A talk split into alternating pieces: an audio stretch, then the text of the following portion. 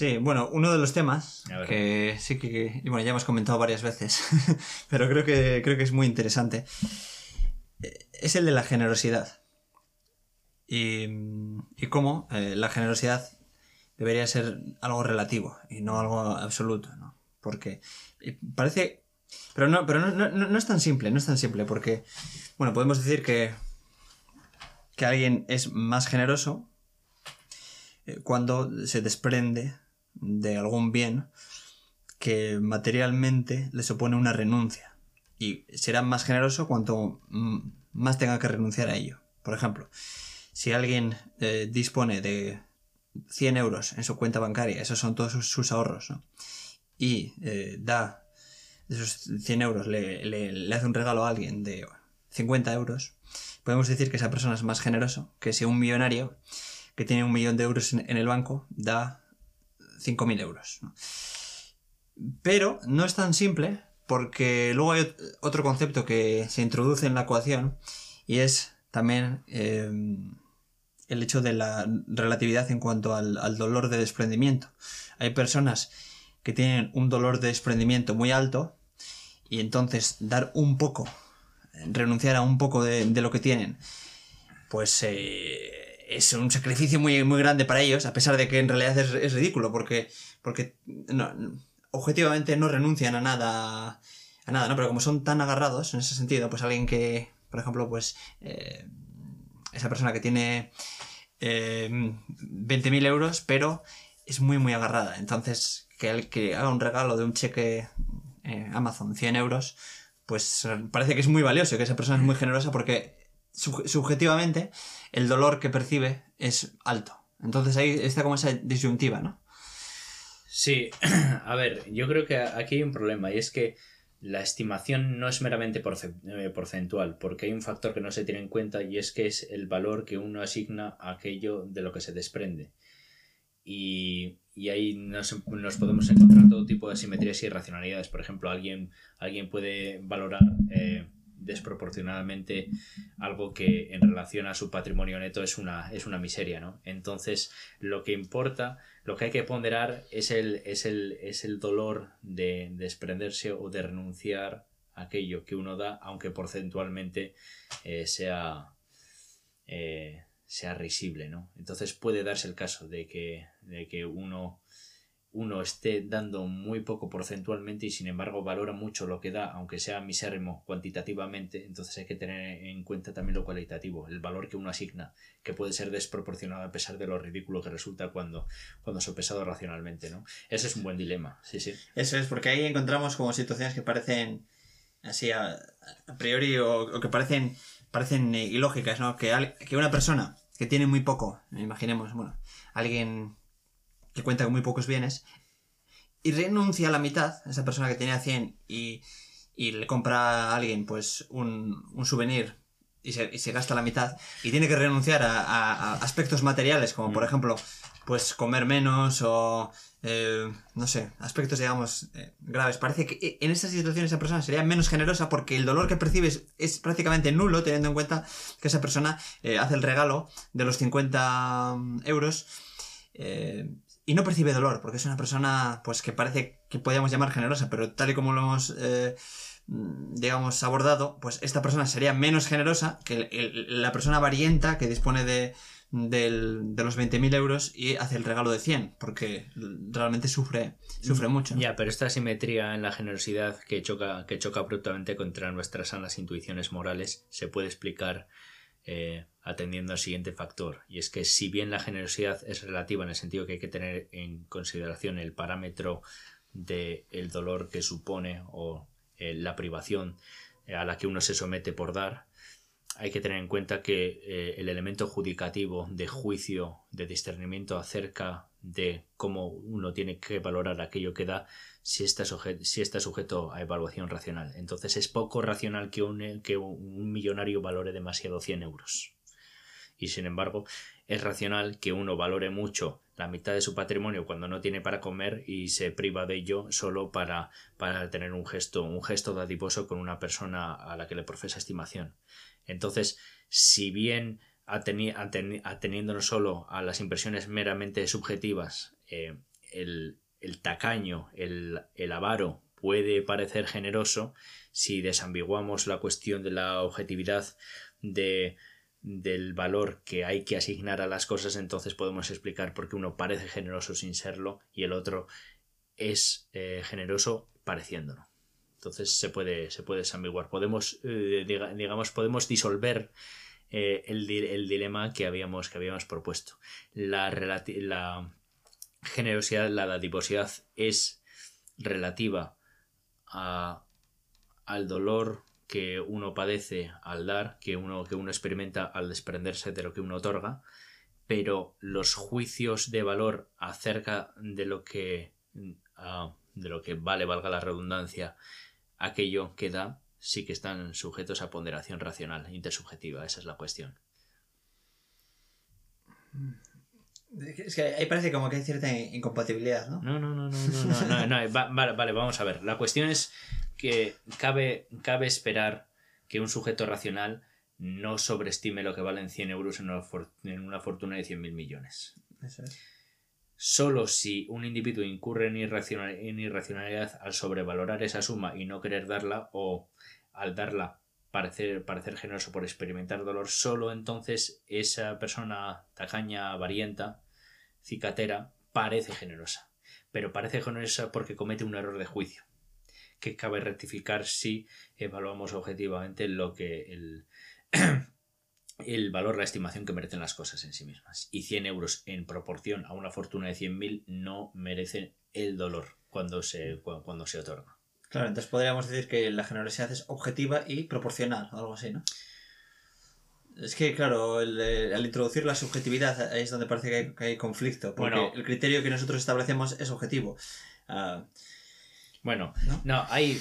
No, claro, hay que, hay que discernir. La, la generosidad es relativa en el sentido de que hay que, hay que adosar un parámetro, un parámetro ah, de, de percepción cualitativa del sujeto que, que hace la ofrenda pero los juicios acerca de lo que vale aquello que, que, te desprende sí que pueden estar sujetos a evaluación objetiva, esa es la cuestión.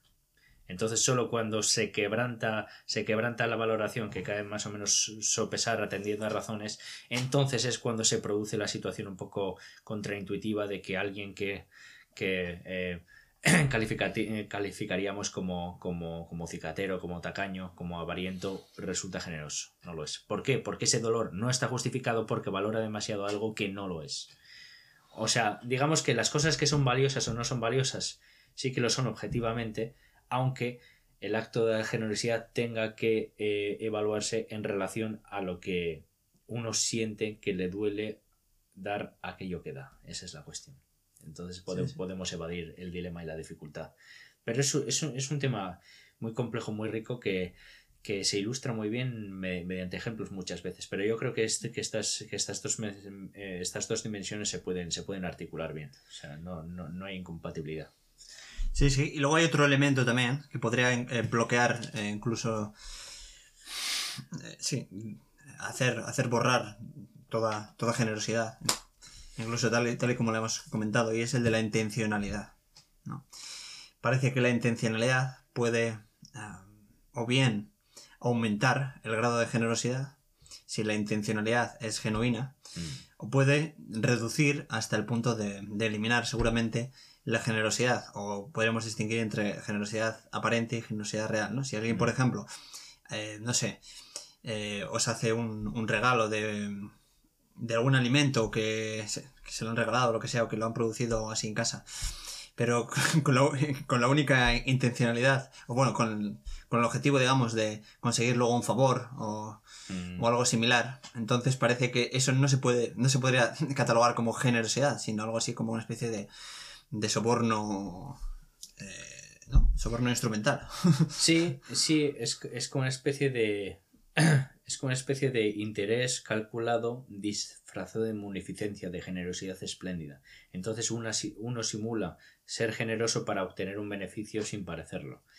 Obtiene el beneficio haciendo parecer que se trata de un sano intercambio perteneciente al ámbito de las normas sociales y es un error. Sí, sí, bien visto. Bien visto, sí, sí. Y hay muchos casos de esos, por ejemplo. Vamos a poner un caso.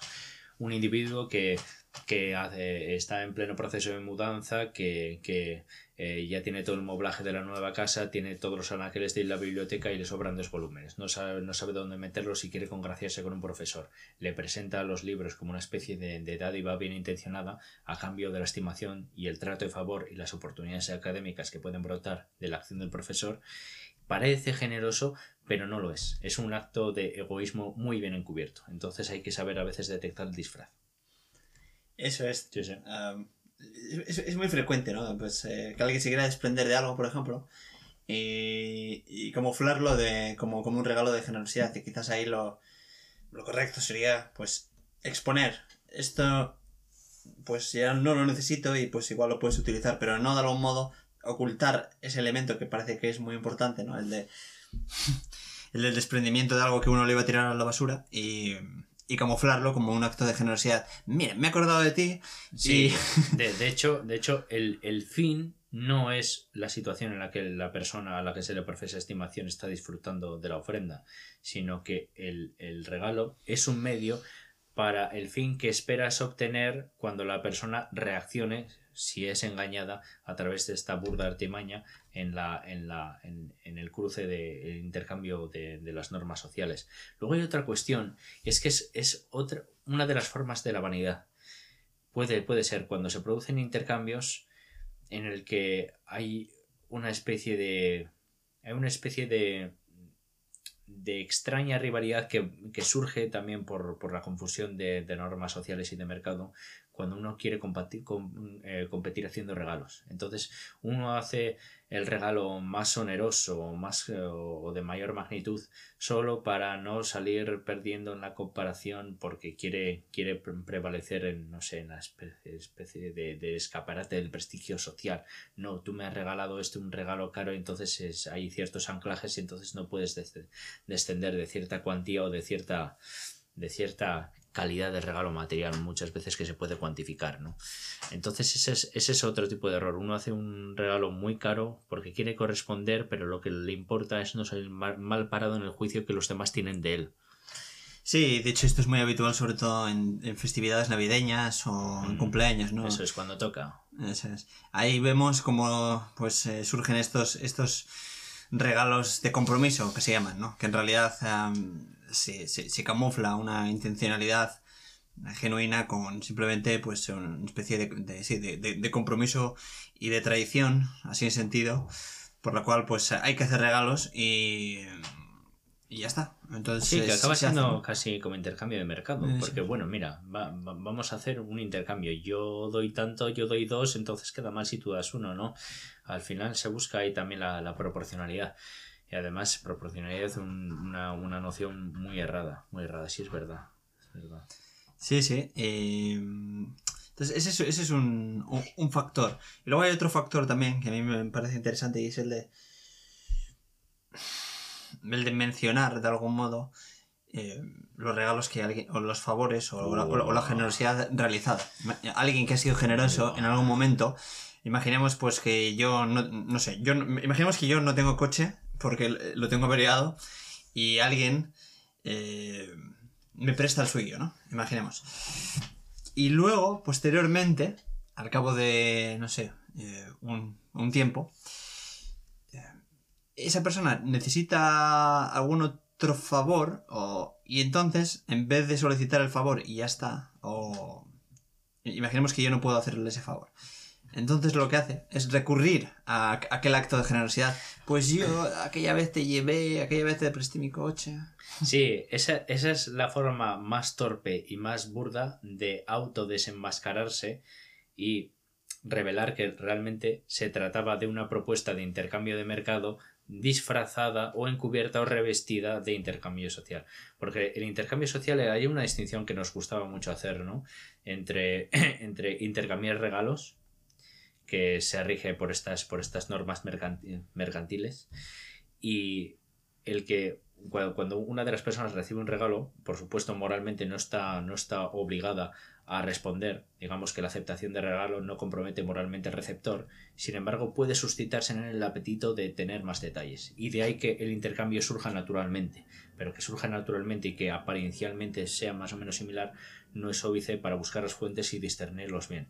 Entonces, cuando una persona eh, solo encuentra el reproche para obtener el fin o el beneficio que esperaba obtener tácitamente de esa persona se está desenmascarando de forma brutal y entonces ya sabemos cómo clasificarlo, cómo clasificarlo en la jerarquía de nuestras relaciones sociales. Sí, sí, en ese momento ya evidencia que aquella acción pues realmente no era, no era genuina, ¿no? Porque de algún modo son, o, al revés también, ¿no? Eh, por ejemplo, yo hago un regalo porque quiero ayudar a, a, una persona que veo que necesita algo y justo yo pues se, se, lo doy. Y luego casualmente esa persona empieza, digamos, a, a ser muy, muy generosa o, muy amable. Y a veces es, cierto que es, difícil saber si esa generosidad repentina que, que, surge es una especie de, de, repago para que ya no haya ninguna deuda moral mm. o es un apetito que de algún modo pues aparece genuinamente, ¿no? Entonces pero, es complicado. Pero muchas veces esto es interesante también. Ah, resulta poco, poco plausible pensar como una especie de, de, coincidencia poco creíble que ese, ese apetito solo se suscite cuando uno ha recibido ya primero, ¿no? Eh, la, espontaneidad, la espontaneidad es tal que ese tipo de gestos eh, brotan de, de, forma no ordenada y no hay una, una correlación, una correspondencia de uno a uno, ¿no?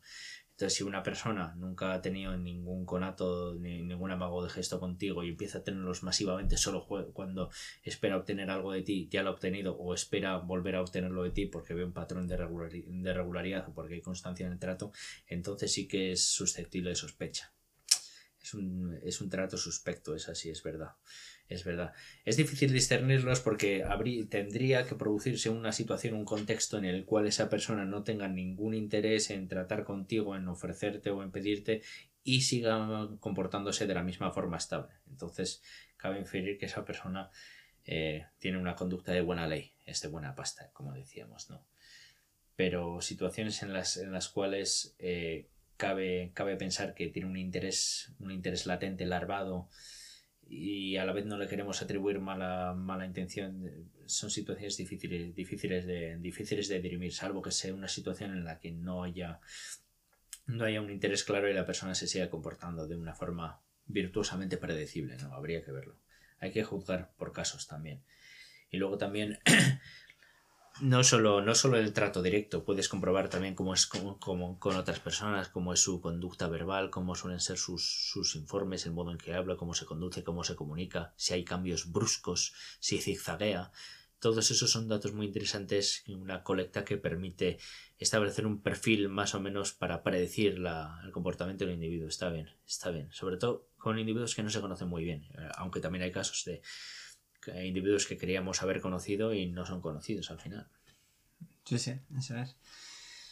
Y luego hay una postura un poco negativa, ¿no? También que dice que la generosidad realmente pues no, no existe como tal y, y es una especie de, de camuflaje por el cual las personas que aparentan ser generosas realmente lo único que buscan es alguna especie de, de, satisfacción interior, ¿no? A la, ah. eh, de, bienestar, digamos, eh, personal y que todo, digamos, acaba siendo simplemente eh, pues eh, un acto, digamos, individualista, porque esa persona tan generosa que está ahí eh, ayudando a otras y, y todo eso, pues que en realidad ah, lo único que busca es una satisfacción interna, pero no sé, yo dudo un poco de, de, esto, ¿no? Porque si bien eso puede ser una consecuencia agradable, seguramente los, el, hecho de renunciar a, ¿no? a por ejemplo, a sea a bienes materiales o a, o a su tiempo o, o, a, llevar una vida pues un, eh, más despreocupada o más, más egoísta, seguramente esos costes eh, no, no, no, no, compensarían, ¿no? Eh, no, no es solo eso, esta posición ha sido refutada ya por Russell. Bertrand Russell tiene un, una colecticia de ensayos, ensayos filosóficos, creo que se llaman, un ensayo, creo que es el primero sobre la, sobre la ética, creo que era, bueno, tendría que investigarlo, en el, que, en el que evalúa esta cuestión acerca de si, de si no hay eh, altruismo genuino, si no hay especie de egoísmo positivo, ¿no?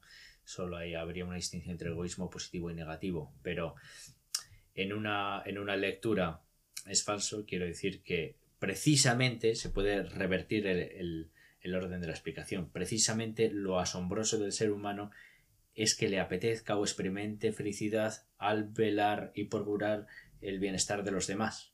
O sea que eso precisamente es síntoma de, de que existe el altruismo, que procurando el bien de los demás uno experimenta placer, eso es lo asombroso. Y en segundo lugar, eh, pues que en esa lectura del egoísmo, del egoísmo positivo es algo enteramente trivial, porque es lo que yo deseo, claro. Tú deseas, pero hay que ver cuál es el contenido de tu deseo.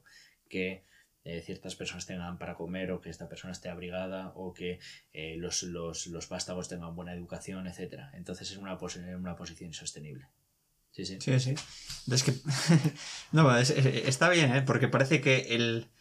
No, la propia, la propia acción, ya por, por, sí misma, evidencia el altruismo, ¿no? Sí, sí, sí, claro. La, la cuestión es que lo, lo, asombroso y lo que es signo, evidencia, síntoma, síndrome del, del, del altruismo es que uno experimente placer velando por otros.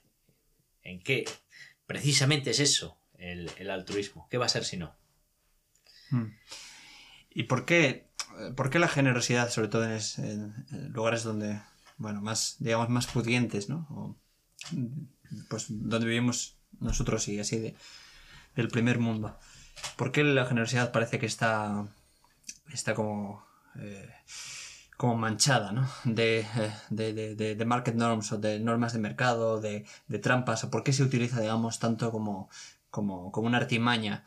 Y a veces eh, parece difícil eh, encontrar como estos deseos así genuinos de, compartir, ¿no? de, querer eh, ayudar sin, sin nada más. Aquí tendremos que identificar múltiples factores causales, puede haber muchos, puedo conjeturar unos cuantos, se podría hacer un diagnóstico así un poco un poco, un poco vagaroso, ¿no? Pero podríamos pensar, por ejemplo, que, que aquí tendemos eh, demasiado a, a, cuantificar, pero no a valorar, que, que, perdemos la perspectiva de lo que es valioso, ni siquiera reflexionamos sobre ello, estamos estando demasiado inmersos en la, en la ejecución de, de, tareas meramente útiles, estamos una sociedad tecnocrática al servicio del desarrollo del bienestar material, que estamos demasiado inmersos, eh, ya te digo, en nuestras eh, actividades cotidianas, de modo que no realizamos un metaanálisis o una, una, reflexión racional acerca de lo que deberíamos valorar. Una, una, serie de factores, sería muy difícil abordarlo en ese sentido, pero hay casos, ¿no? Palmarios, tú mismo, tú mismo lo has vivido en, en países tercermundistas en los que hay carestía de todo, donde, donde los valores humanos están realmente en su, en su apogeo, ¿no? Y sin embargo aquí que, que tenemos, que podríamos hacer gala de desprendimiento, de obsequiosidad, de, de, de generosidad y, y, subvenir a otras personas que realmente lo necesitan, eh, miramos el, el, detalle de cosas banales, nimias, superfluas. ¿no? Eso es un contraste muy acusado y muy sorprendente cuyas causas pueden ser muchas y cuyo diagnóstico no es nada fácil. Una pregunta endiablada la que me acabas de hacer. Sí, sí, sí, sí. es una pregunta que, sí, sí. que, aún, que aún no tiene, no tiene una respuesta clara, pero sí que hay esos indicios yo creo que, que son bastante, bastante acertados y, y de hecho yo también es más o menos lo que eh, lo que pienso, pero sí, eh, no, no, es tan fácil, no es tan fácil, eh, porque intuitivamente uno pensaría que es, es, lo contrario, ¿no? pero a mí sí es cierto que me ha llamado la atención como aquí a veces hay como cierta callosidad, como muchas personas no, no, no muestran interés por cuáles son los deseos de, de, de otras personas. Sí, ciertos miramientos por banalidades, o sea, ciertas renuncias o, o ciertas cesiones, concesiones que podríamos hacer que no nos suponen nada y que podrían repercutir un cambio muy, muy sustancial en los demás, ¿no? Y es algo que no estamos dispuestos a hacer muchas veces por, por la banalidad de la falta de reflexión. Y ese es un tema en el que ha estado muy interesante porque es un hecho muy sorprendente, muy llamativo, muy sangrante que suscita muchas preguntas y que se presta a la teorización abundante. Ese, ese es, digamos, la naturaleza de los temas interesantes. Este es un tema que merece, merecería una serie de fascículos y de entregas. Magnífico. Sí, sí, sí, sí. Porque parece que eh, si, digamos, en, en, en, lugares pues menos influidos por, por, estos, por estos aspectos materiales, en esos lugares se conserva como una especie de de bonomía genuina, mm pues eso sería una especie de, indicio de la, la corrosión a la que vamos sufriendo, digamos, según vamos también eh, avanzando en el, en el desarrollo tecnológico, no lo sé. Sí, es, es, curioso, es una buena conexión esa, cómo, cómo la, la, sobreabundancia de bienes materiales puede redundar en, en detrimento de la, del sano sentido moral eh, en nuestra interacción con los demás.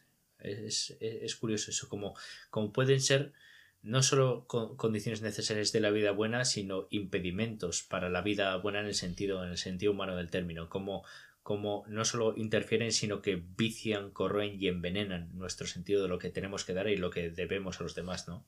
Sí, sí, de hecho, un buen ejemplo es el de el, sentimiento o la sensación de, propiedad, ¿no? Cómo, cambia, eh, por ejemplo, aquí, eh, un ejemplo muy, muy fácil, eh, aquí el, vehículo el, coche privado, es un elemento casi, eh, casi unido a, la persona, ¿no? Sí, además se da por hecho. Eso es. Y, muchos ciudadanos pues eh, lo toman como si fuese una especie de propiedad no compartible, ¿no? Y les, cuesta mucho compartir el vehículo. Y, si, por ejemplo, hay un, amigo o, o, otra, otra persona que necesita el vehículo para, para cualquier operación, eh, igual un porcentaje pequeño pues sí que lo, haría, ¿no? Pero hay un gran porcentaje pues que realmente son reacios a compartir ese elemento porque están muy, muy, muy, muy, muy unidos a él, ¿no? Pero en estos lugares, por ejemplo, que estamos comentando de eh, países así en, vías de desarrollo, a mí, por ejemplo, me, me, llama la atención que un elemento como el vehículo es algo que se comparte por toda la familia. Y claro, hay